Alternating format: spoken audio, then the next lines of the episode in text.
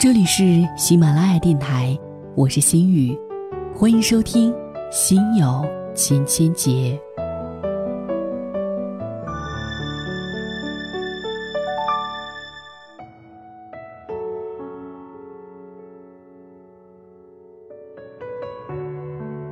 又是四月一号，十二年了，往事就忽然出现在我们的眼前。一切都仿佛是昨天，仿佛还能看见港岛满城的悲哀。白花、白口罩、黑西服，黑白分明，互相抗衡，有一种刺进眼里的凛冽。十二年前，身边物是人非，人生走走停停。已经是中年人的我，变了那么多，只有这点思念，永在决堤，永不合拢。时光见证，能被延绵拉长的思念才是真的思念。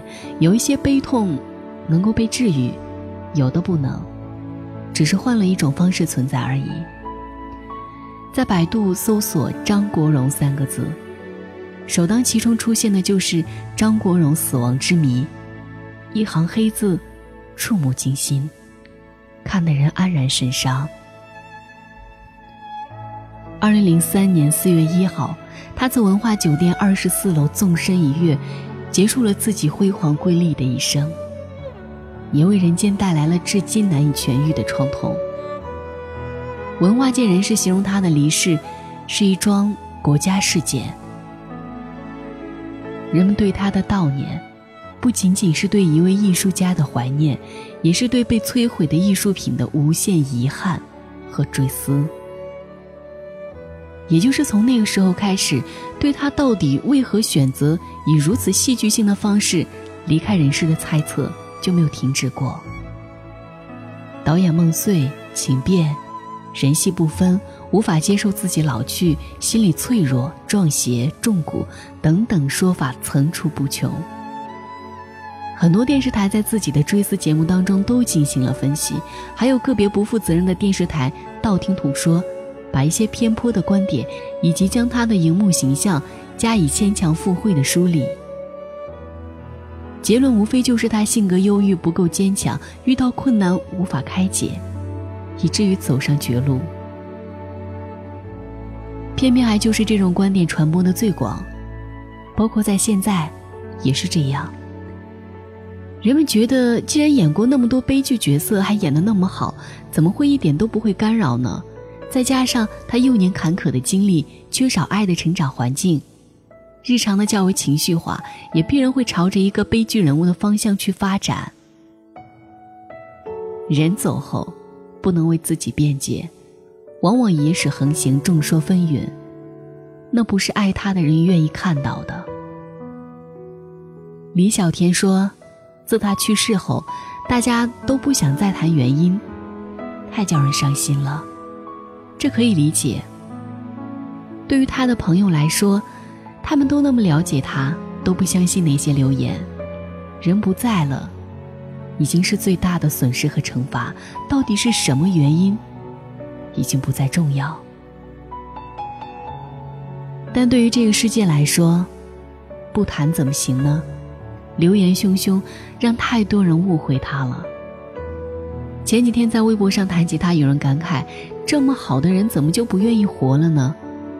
不，不是他不愿意活，他只是病了，就这么简单。他性格中固然有忧郁、敏感、任性的一面，不过这都是底色的一种。事实上，他是一个非常坚强的人，具有强大的意志。音乐人许愿心中始终记得最好的张国荣，是一个潇洒的张国荣。什么娇妖行寸怨男反派，通通都不是。要记住，他本来就是一个很潇洒的人。这种潇洒不是不执着，而是他的潇洒有着大哥的风范。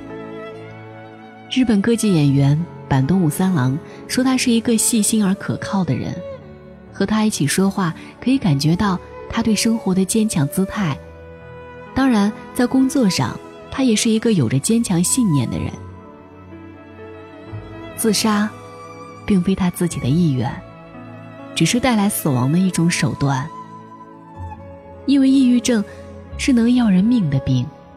据有关统计数据显示，截止2009年，在国内超过2600万抑郁症患者中，有10%到15%会选择自杀。总的自杀人数达到近400万人，还有200万人自杀未遂。抑郁症所带来的死亡和癌症患者最终被癌细胞掏空一样，都是病情恶化的结果。这病与性格无关。徐克十分了解他，也非常了解演员的状态，情绪化是一定的，每个演员都情绪化。演员需要用感情和肢体来演绎戏中人，你不能要求他们演戏时一下子笑一下子哭。平时却不要他们情绪化，好难，不可以的。不开心发作起来是好正常。其实演员就像一张情绪地图一样，这不是问题，藏起来反而是问题。那时候我们对抑郁症知之甚少，连他自己也是。在他人到中年的时候，其实很多当年看不开的都已经看开。他正处在生命最洒脱、最随意的阶段。有很多钱，有想做的事，有爱自己的人，那么完美，完美到恨不得叫人停下时间再不往前走。日本朋友回忆他们的交往，在谈到人生有很多悲伤事和困难事的时候，他看着餐桌上的鲜花说：“但是，我想我们的人生中有上帝给我们赠送鲜花，所以我们必须感谢人生。”把这些看作幸福之事，就可以度过任何痛苦事和悲伤事。这是他一贯的态度，也是护着他在凶险的娱乐圈一路闯荡过来的武器。他的病来势汹汹，是脑子中的化学激素分泌不平衡造成的，完全无关什么性格的忧郁或者外界的打击。他正好好的安排着自己的导演梦，突然，砰的一声。就像弦断了一样，钟摆突然停摆，他人生的所有活力和斗志都没有了。在英国，著名演员罗宾威廉姆斯因重度抑郁症自杀后，有身患抑郁症的网友描述患抑郁症的灵魂如同在地狱中沉沦。我不想见人，不想接电话，不想与人说话，不想出门。这等简单的事情，与我简直苦不堪言。我开始进入深渊般的社交困境，我的手脚也如同长出了绳索，把我彻底捆绑住了。我开始觉得，我的人生彻底无望了。他说，抑郁症的对面不是快乐，而是活力，是一个人的身体被捆住，僵在原地的感觉。好像所有的精力都被榨干了，所以不要对抑郁症患者说“开心一点，想开一点”这种话。抑郁症是一种病，不是一种悲观失落的心情，不是矫情，不是故作姿态，是管理情绪的机能坏掉了，是大脑中无法分泌出有活力的因子。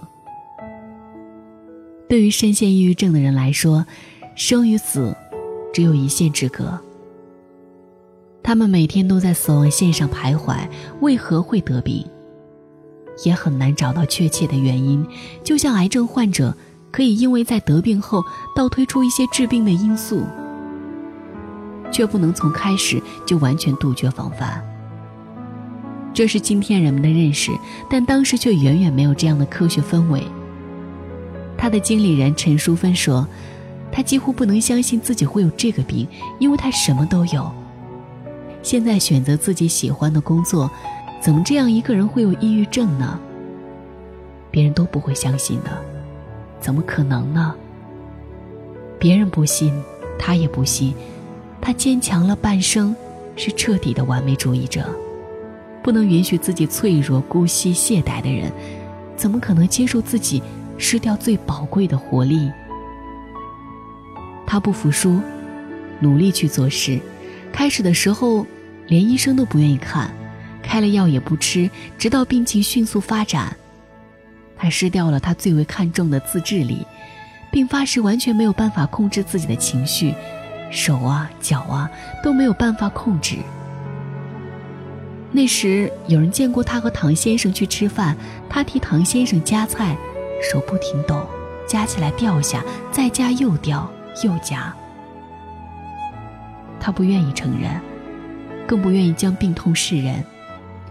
二零零二年，在录制《Crossover》专辑的时候，他已经是病情深重、情绪低落、嗓音沙哑，但他对外只宣称是胃液倒流，竭力掩饰，连与他合作的陈小宝都以为他是小病，疏忽了关照他。二零零三年，两个人最后一次通话，陈小宝。已经完全听不出他的声音来。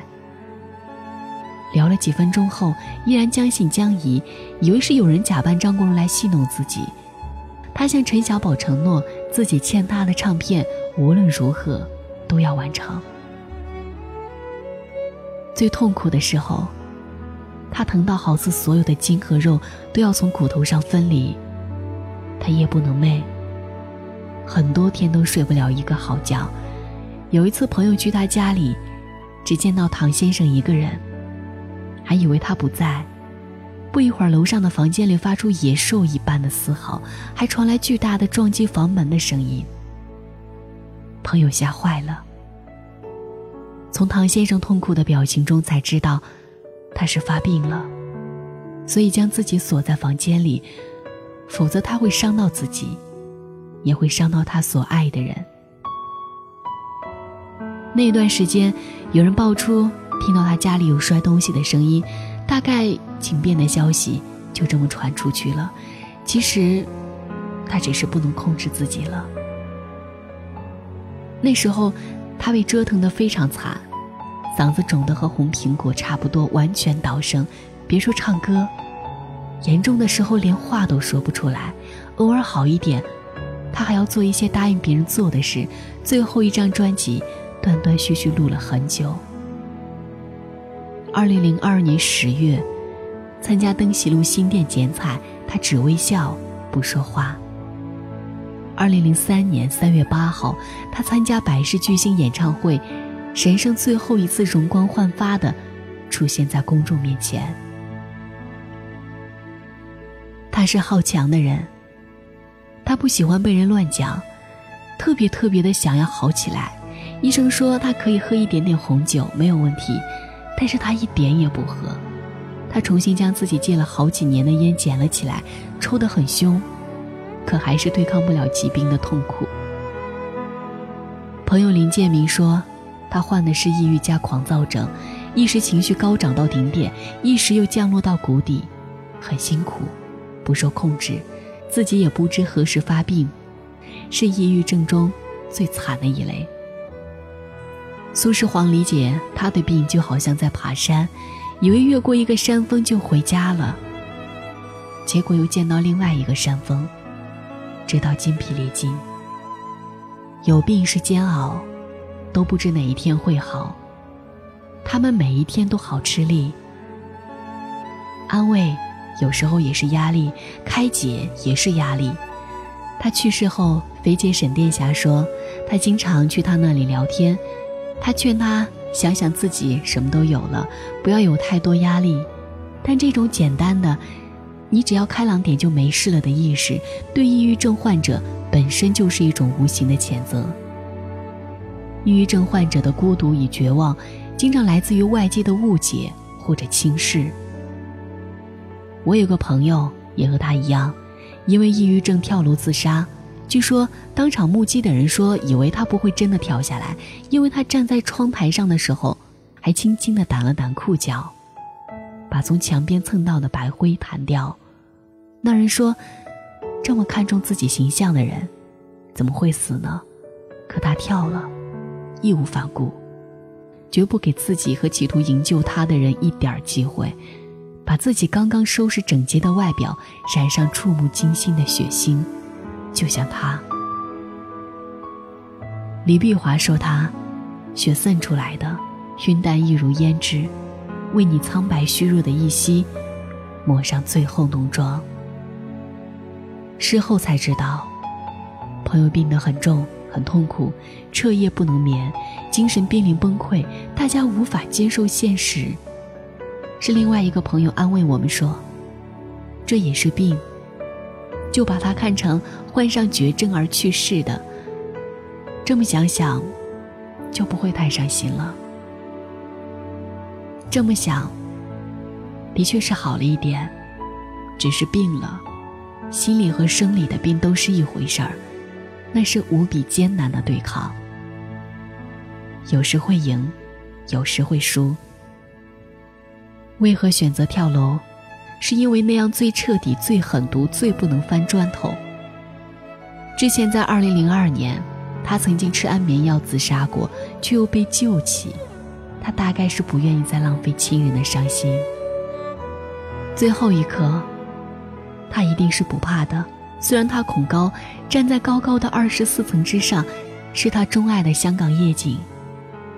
他贪婪地看着万家灯火。那里有他孤独的幼年、勤奋的少年和璀璨而持久的艺术青春。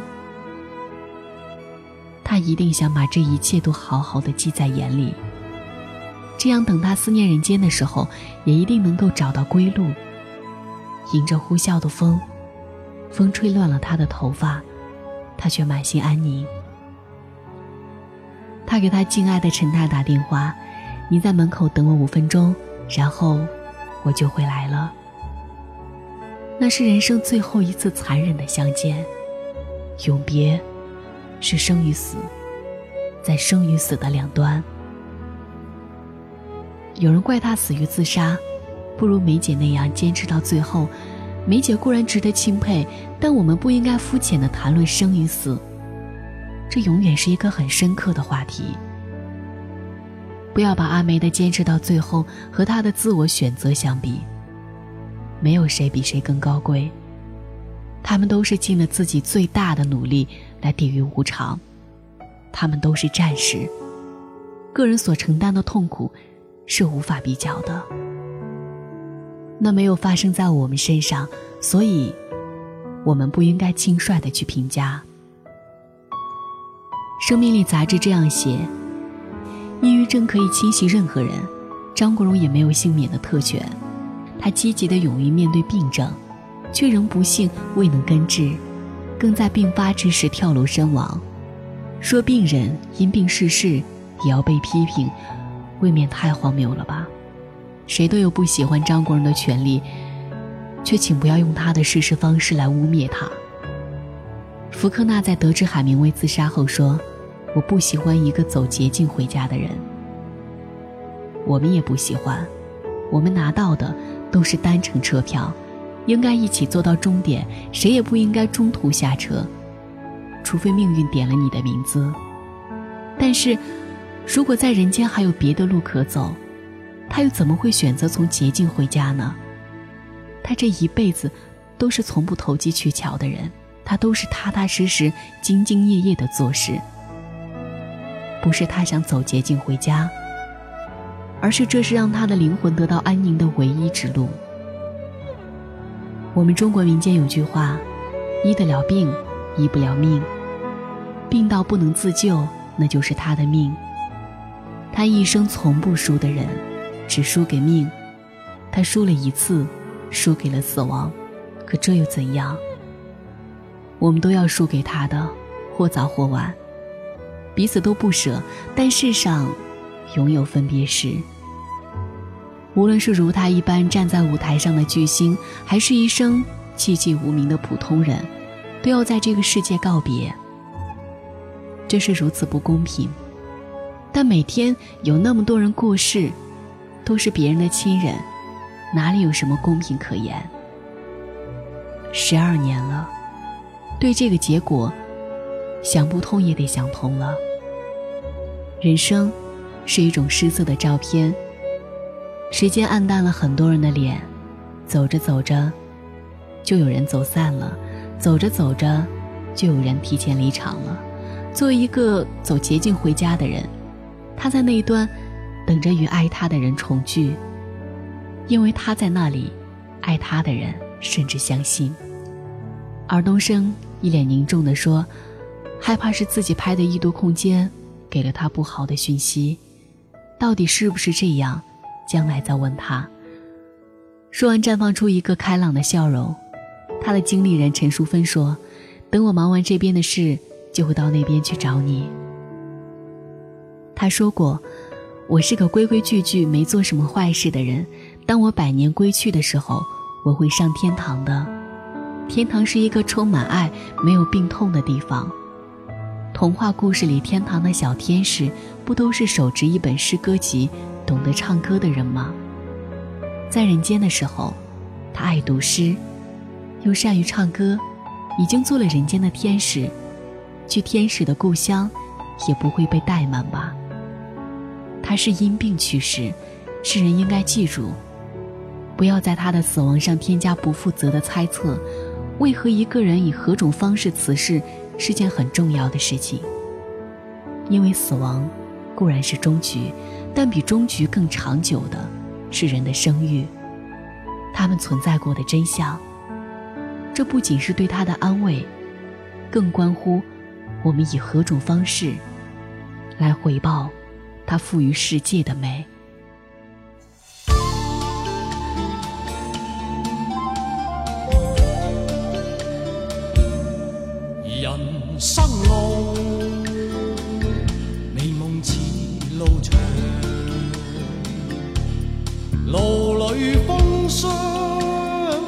风霜。扑面，红尘里，美梦有几多方向？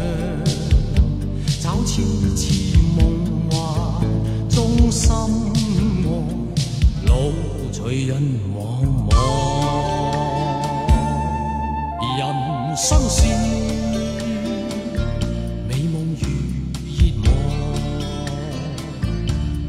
梦里依稀依稀有泪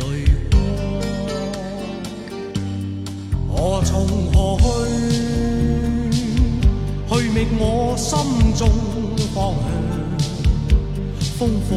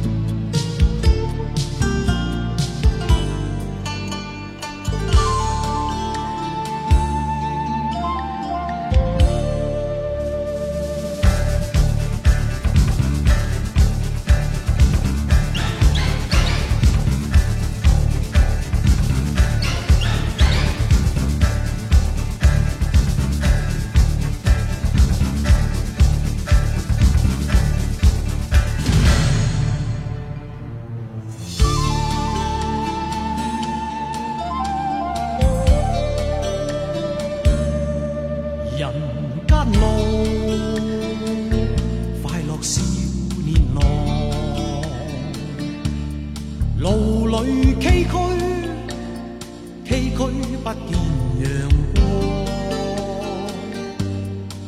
泥尘里，快乐有几多方向？一丝丝。